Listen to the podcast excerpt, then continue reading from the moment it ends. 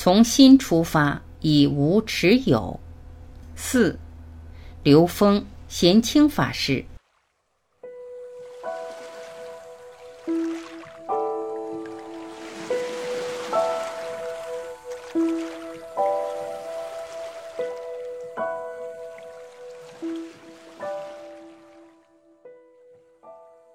主持人。之前贤清法师提到，中国从农业化走向工业化，让环保的难度加大了很多。您能具体谈谈吗？贤清法师，对，因为工业化的特点是分工合作，就是封闭的自己做经济形态，然后转成一个群居的大城市，达成那么多人在一起生活，每个人只负责自己的一块，每个人的生命被这个大的工业系统给割裂了。所以，我们只关注自己的工作范畴。我们想用的用完以后产生的所有垃圾，我不会考虑，因为有人考虑。这种状态导致了我们的生活其实也是被割裂的，不会考虑整体，因为整体有人考虑。当我们这么多人在一个城市里面住几千万人，如果我们把北京这块土地当成母亲的话，会不会对这块土地造成伤害呢？肯定的，因为超负荷运作，导致土地受到伤害以后，要去修复它就比较难，因为修复的时候伤害还一直存在，一直在重复。没有人能决定整体，但每个人又在影响全局。在环保的问题上，我们个人为什么总有无力感？因为我们每个人只负责其中一部分，就是你个人可以改，但是你改变不了系统。我们都去努力，但是我们努力的意义和价值到底在什么地方？有时我们也会怀疑自己，这是一个现状，所有人都有一种无力感。在网络信息社会里，没有一个人能从系统里独立出来，没有人能决定整体，但每个人又在影响全局。所以在这样的处境里面，我们能做什么呢？这是我们要问自己的。我自己出家以后，在寺院里的时间相对来说保持着一个传统的生活方式。我们在一起过集体生活，集体生活这件事情可以解决很多生活垃圾。大家统一生活，统一洗刷，会节省很多的水资源。然后垃圾的话，统一处理。我们旁边有一些小菜地，可以把垃圾回收菜地里面去用。在这个复杂系统里边，每个人都决定着全局。我觉得在我们的生活里面，在家庭里面，在自己能力所及的范围里面，形成一个小生态。比如有三个家庭就可以，大家在一起生活也可以考虑这些问题呀。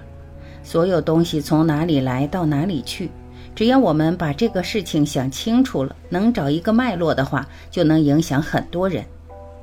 大家可以探讨，共同摸索一种模式，一种健康的环保的生活方式。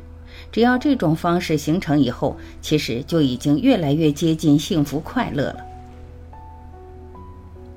享受最多的人是要对环境承担最大责任的人。主持人，您刚才提的两点建议，我总结一下：第一，是在可能的范围之内建立一个比较生态的小团体；第二是总体来说，我们每个人都可以说是这个链条当中的一环。我们希望每个在这链条上的和尚都能够各司其职，做好自己的事情。我还想问一下两位老师，对于我们工业化及优化的这种畜牧养殖，你们是怎么看呢？刘峰，随着人类的工业化和现代化发展，其实我们人类制造的垃圾使我们很难及时处理这些垃圾。当垃圾产生危害以后，我们才开始考虑。工业化和科技发展带来的利益是最让人关注的，但这些东西生产的同时，它就是有垃圾隐患的。可能一开始大家不考虑这个问题，到一定程度的时候，我们再想去治理它，就需要有新的垃圾治理方案。所以，制定发展方向的人是否有环保概念，这是最重要的。这个世界享受最多的人，是要对环境承担最大责任的人。他在享受的同时，需要把这个闭环给设计完整。现在的大环境使我们把关注力全都放在高利润、高回报空间的项目上，那产生的垃圾和对社会的负效应留给了社会的弱势群体和环境。最后的结果特别简单，就是整个生态链和产业链的崩盘。当崩盘的时候，再多的小循环都没有意义，因为社会变化速度之快，新的垃圾的产生速度之快，你根本跟不上，会形成一个恶性循环。未来的和谐共生要回归到中国的天人合一。主持人，刚才有一个词一直在我的脑子里面，叫做“覆巢之下焉有完卵”。没有任何一个人可以逃离开我们的生态系统。无论你的经济状况如何好，你的社会地位如何高，你不可避免在作为地球上的一个生物消耗地球上的资源、水、粮食。我想，生活在北京以及大城市的人一定深受这个雾霾的困扰。那这个雾霾，每个人都为之负责任。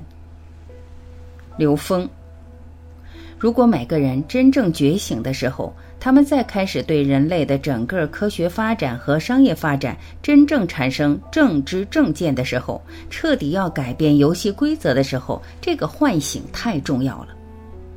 大家知道，环保并不只是限于我们自己有限的消费习惯的改变，它是人类共业系统，它是人类共同在贪婪的欲望驱使下自然走到这个环节。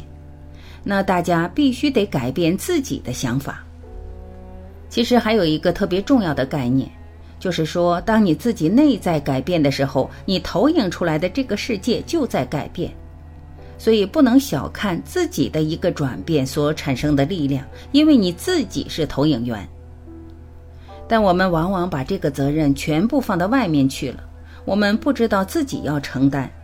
其实每一个生命都是自己面对一切承担百分之百的责任。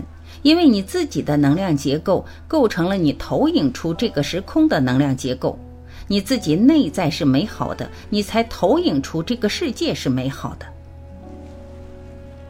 当你自己开始承担对自己生命和谐存在的责任的话，你就会看到这个世界变得越来越和谐，这种和谐它越来越回归于自然。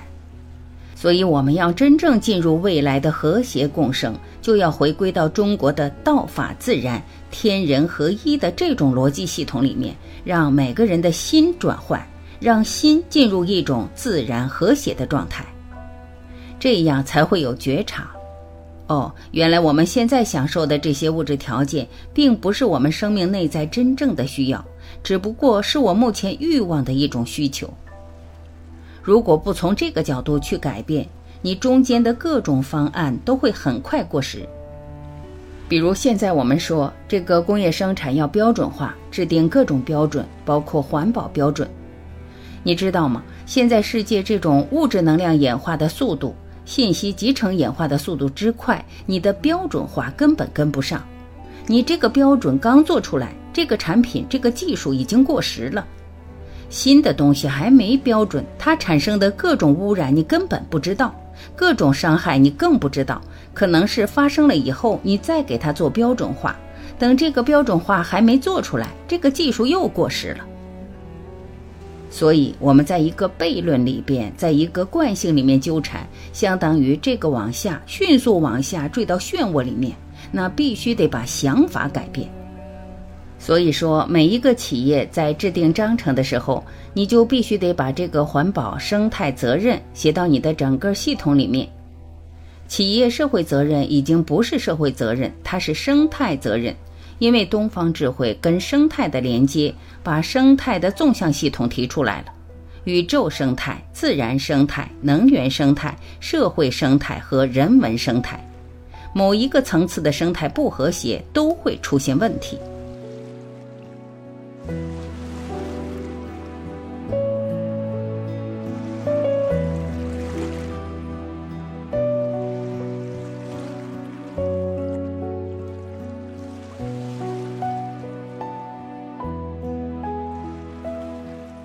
感谢聆听，我是晚琪，再会。